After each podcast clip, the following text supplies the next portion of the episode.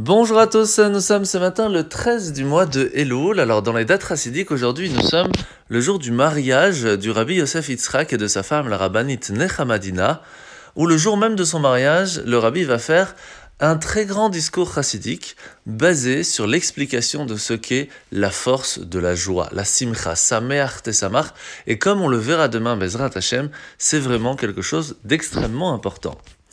Le Tania de ce matin, nous sommes dans le chapitre 13 du Greta Kodesh, où l'Admour Azaken hier nous a expliqué que lorsque on agit dans le monde de façon générale, on a chacun d'entre nous une façon différente d'agir, un potentiel différent. Et tout simplement parce que la source de notre âme pourrait venir de différents endroits, de différents niveaux. Et c'est ce qui va en fin, en fin de compte pas dicter, mais en tout cas nous pousser à agir d'une certaine façon comme on le voit par exemple entre Beth et Beth Hillel, deux grands sages qui ont, euh, grâce à leur grande sagesse, eh bien, vont donner toutes les lois que nous avons aujourd'hui. Et pourtant, Beth de façon générale, était beaucoup plus strict. Par contre, Beth Hillel était beaucoup plus clément et avait l'habitude d'essayer de toujours trouver une façon de faciliter la vie et la Torah au jour le jour. Pourtant, on voit des fois que c'était exactement l'inverse. Beth Hillel était très strict sur certaines choses et Beth Shammai beaucoup plus clément. De la même façon, nous voyons entre Avram et Yitzhak. Avram, de façon générale, c'était vraiment quelqu'un qui avait une bonté, mais extraordinaire. Il avait des invités tout le temps. Et pourtant, arrive le jour de la Akedat Yitzhak, le jour où, où, Akadosh Dieu va lui demander de sacrifier son fils, et pourtant, il va avoir cette force de stricte, de sévérité, et va être prêt à le faire. Et inversement, Yitzhak était un homme vraiment très strict dans sa façon d'agir. Lorsqu'arrivait le moment d'aider une personne, il était toujours présent. Cela nous apprend une chose très importante, que oui, la source de notre âme pourrait nous pousser à agir avec bonté ou avec sévérité, avec plus de discrétion ou pas. Cela ne veut pas dire que nous n'avons pas l'autre potentiel, l'autre côté. Nous avons tout en nous. La différence est qu'est-ce que nous voulons utiliser.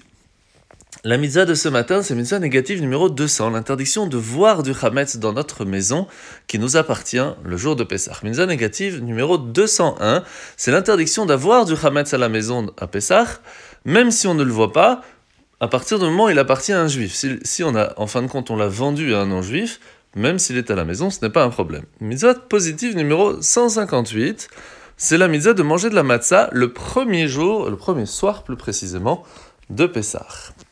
Alors la paracha de la semaine, c'est un parachat Kitavo.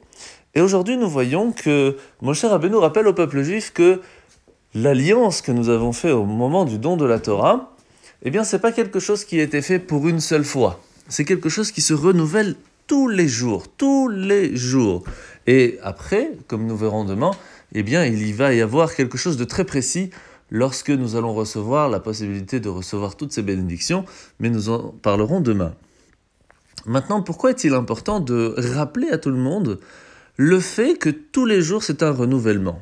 Tout simplement parce que la lassitude, l'habitude, la routine, c'est vraiment la source de tous les problèmes. Que ce soit dans le couple, que ce soit dans le travail, et aussi dans la vie spirituelle. Et c'est pour cela qu'il est important de ne pas s'arrêter à l'habitude que l'on a, de se lever le matin, de prier, etc. Comme il est marqué, que la Torah ne doit pas être une routine robotique et de fixer un temps pour la prière. Qu'est-ce que cela veut dire? Tout simplement, ça ne doit pas être un métro boulot de dos, ça doit être un moment de connexion entre nous et Dieu. Et ça, c'est pas toujours quelque chose d'évident à arriver.